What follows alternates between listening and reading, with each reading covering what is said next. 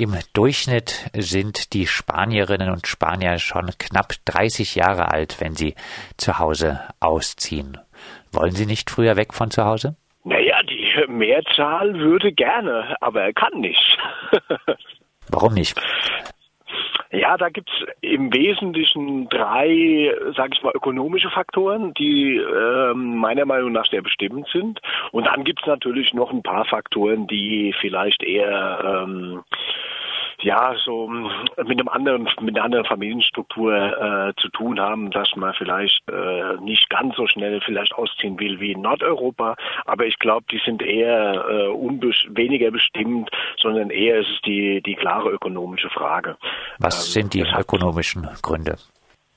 Äh, zentral kann man das äh, glaube ich, äh, daran festmachen, ähm, dass auch die Zahl derer, die immer noch zu Hause wohnen, zum Teil bis über 35 hinaus, ähm, äh, deutlich gestiegen ist immer in, in Zeiten der Krise. Also wenn wir 2008 vor der großen Wirtschafts- und Finanzkrise äh, noch ungefähr 58 Prozent der 16 bis 34-Jährigen hatten, die noch bei ihren Eltern gewohnt haben, sind das mittlerweile, wie gesagt, äh, mehr als 65 Prozent. Und damit hat man schon einen deutlichen Hinweis darauf, dass das wenig damit zu tun hat, dass die Leute äh, zu Hause bleiben wollen, weil wir haben ja in der Krise erlebt, dass äh, zum einen die Löhne ähm, gedammt wurden, also die Löhne gesunken sind, zumindest mal nicht gestiegen und im Verhältnis dann die Kaufkraft wegen Inflation ähm, abgenommen hat. Und äh, deswegen ist es ein zentraler Grund, warum die Leute zu Hause eher bleiben müssen, weil sie keine andere Chance haben. Die andere Geschichte ist natürlich, das haben wir ähm, in der Krise natürlich ja auch erlebt, dass in Spanien äh, es eine riesige Welle von Zwangsräumungen gab. Ähm, in Spanien ist es traditionell eher so, dass die Leute Wohnungen kaufen anstatt zu mieten. Ähm, jetzt hatten in, im Vorfeld der Krise, es war ein, ein zentraler Grund der Krise, war ja diese geplatzte Immobilienblase, weil sich viele Leute zu völlig überhöhten ähm, Preisen Wohnungen gekauft hatten und als dann das Problem kommt noch hinzu, dass die dort variable Zinsen haben. Die Zinsen dann in der Krise extrem stiegen, dann konnten die nicht mehr bezahlen, flogen raus. Das heißt, es sind mit in ein paar Jahren auf einmal auf einen Mietmarkt, äh, der sehr begrenzt war, ähm, mehr als 500.000 Familien geströmt. Das allein gibt schon einen großen Druck darauf, dass die Mieten steigen. Und das ist dann der zweite zentrale Faktor, der dazu führt, äh, dass junge Leute äh, auf diesem Mietmarkt überhaupt keine Chance haben. Ähm, der dritte ähm, wesentliche Faktor ist dann für junge Leute ähm, der, dass die unter besonders miesen Arbeitsbedingungen ähm, beschäftigt waren. Also während so die Elterngeneration ja noch in einigermaßen oft, also natürlich nicht alle, sondern äh, oft in noch einigermaßen gesicherten Arbeitsverhältnissen, zumindest mal noch mit festen Arbeitsverträgen äh, arbeitet, ist es bei den bei den jungen Leuten im überwiegenden Fall so, dass sie auf ungewollten Teil Teilzeitstellen sitzen. Und diese Teilzeitstellen sind in allergrößten äh, Anteil auch noch befristet. Und von denen sind ungefähr drei, mehr als 30 Prozent sogar oft auf eine Woche befristet, nochmal ungefähr 30 Prozent nicht mal einen Monat. Und klar, wie will man mit, mit so einer Situation, mit so einem schlecht bezahlten, äh, völlig ungesicherten Arbeitsverhältnis äh, sich irgendwie selbstständig machen? Das ist praktisch unmöglich, wenn man dann noch in, ins Verhältnis zieht, was die Leute da verdienen und welche Mieten sie dafür bezahlen haben, dann hat man schon äh, irgendwie die drei Faktoren zusammen, weshalb das immer schwieriger wird. Heißt äh, auch die Krise in Spanien mit dem Problem der Jugendarbeitslosigkeit und der prekären Beschäftigung ist äh, keinesfalls äh, schon vorbei. Nee, das ist nicht vorbei, sondern es wird immer schlimmer. Ähm, das ist ja das Verrückte, dass ähm, uns erzählt wird, ähm, und in Spanien ganz besonders, seit langem die Krise ist vorbei. Aber ähm, ich meine, bin jetzt hier in Portugal, habe mich hier mal wieder ein bisschen umgehört. Ähm, die, die, wenn man die beiden Länder miteinander vergleicht, dann sieht man ganz extreme Unterschiede. Ähm, ne, zunächst erstmal noch konservative Regierung, die diese ganzen, ähm, sage ich jetzt mal, asozialen Austeritätsprogramme gnadenlos durchgezogen hat in Spanien, die allerdings auch schon von den sozialdemokratischen Vorgängern begonnen wurden. Und dann zum Beispiel hier in, in Portugal ähm, eine Regierung, die vor knapp vier Jahren an die, an die Macht kam, also Linksregierung, Sozial also Sozialisten mit ähm, Unterstützung von linksradikalen Kräften, die eine andere Politik gemacht hat. Und das schlägt sich dann sehr deutlich nieder in, ähm, in an, ganz anderen Zahlen zum Beispiel. Äh, während wir in Spanien noch eine Arbeitslosigkeit haben, angeblich aus der Krise raus, von über 14 Prozent, äh, ist sie in Portugal mittlerweile auf äh, 6 Prozent ungefähr runter. Äh, wir haben in Spanien eine Jugendarbeitslosigkeit noch von 36 Prozent. Das ist nochmal der vierte Faktor, der natürlich das ganz unmöglich macht, überhaupt nur an, äh, an eine Wohnung oder Ausziehen äh, irgendwie zu denken. Und ähm, das sind so ähm, sind so Unterschiede, die die zeigen. Also die Krise hat sich für äh, einen guten Teil der Gesellschaft und vor allen Dingen für die ähm, für die jungen Leute, die ganz besonders unter den äh, prekarisierten, also so äh, runter äh, Rechte abgebaute Arbeitsplätze oder insgesamte soziale und ähm, Rechte äh, ganz besonders scharf ist und äh, die leiden ganz besonders darunter und haben äh, irgendwie keine Möglichkeit Möglichkeit, zum einen in ein vernünftiges Arbeitsverhältnis zu kommen und zum anderen dann in irgendwie eine äh, vernünftige Wohnsituation zu kommen. Weil welcher Vermieter vermietet einem denn eine Wohnung, wenn der sieht, äh, der hat überhaupt keinen festen Job.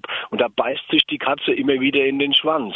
Und ähm, Jetzt haben wir ja in, in, in Spanien da diese sozialdemokratische Regierung seit äh, fast einem Jahr, die ja jetzt gerade bei Neuwahlen nochmal ziemlich bestätigt wurde in der Hoffnung von vielen, vor allen Dingen jungen Menschen, also bei denen hat die Propaganda der Sozialdemokraten gezogen, dass damit Veränderungen möglich sind. Bei, diesen, die kommen, bei den Wahlen äh, haben 29 Prozent in dieser äh, Altersgruppe zwischen 18 und 30 Jahren, die PSOE äh, von Ministerpräsident Sanchez gewählt, heißt doch offenbar, dass es der sozialdemokratischen Regierung abgenommen wird, sich für Verbesserungen für die junge Generation einzusetzen, oder?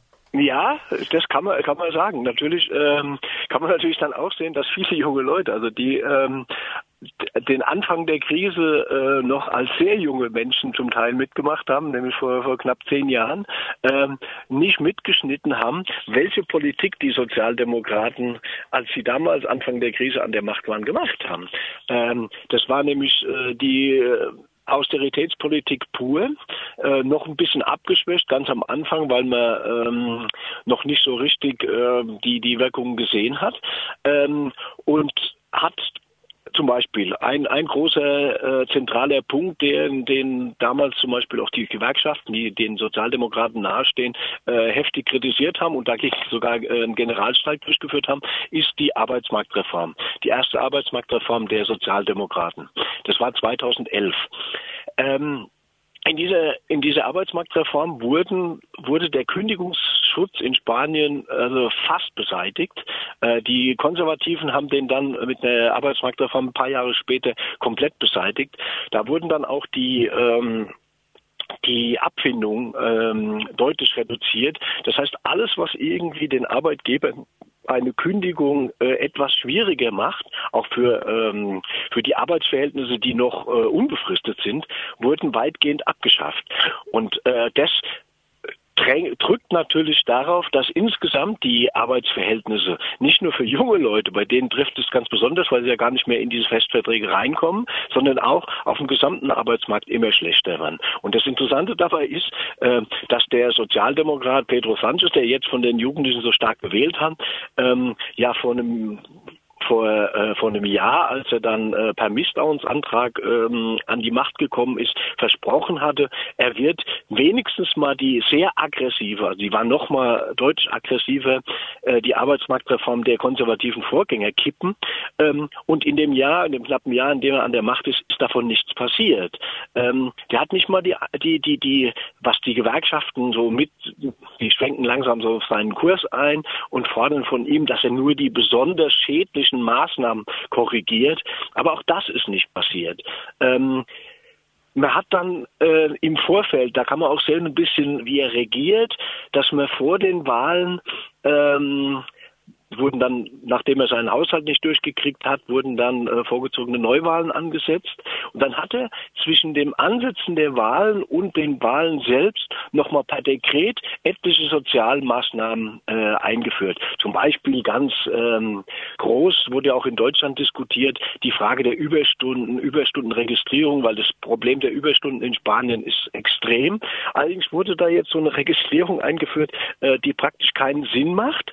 Äh, man gaukelt den Leuten jetzt wieder was vor ähm, und geht an das zentrale Problem, geht man gar nicht ran. Weil wenn man eine völlig entrechtete Arbeiter- und Arbeiterinnenschaft hat, ähm, dann hat die keine Chance, diese Überstunden einzufordern. Weil äh, wenn man keinen Kündigungsschutz hat, äh, dann fordert man vielleicht vor, Gese äh, vor Gericht äh, die unbezahlten Überstunden ein. Wenn man Recht kriegt, wird man gekündigt. Und man hat keine Chance, da, äh, praktisch in diesem Job zu bleiben. Und wenn man immer noch eine Arbeitslosigkeit von 14 Prozent hat, dann wird man sich das tausendmal überlegen, bevor man irgendein Verfahren anstrengt gegen seinen Arbeitgeber, weil man seinen Job los ist.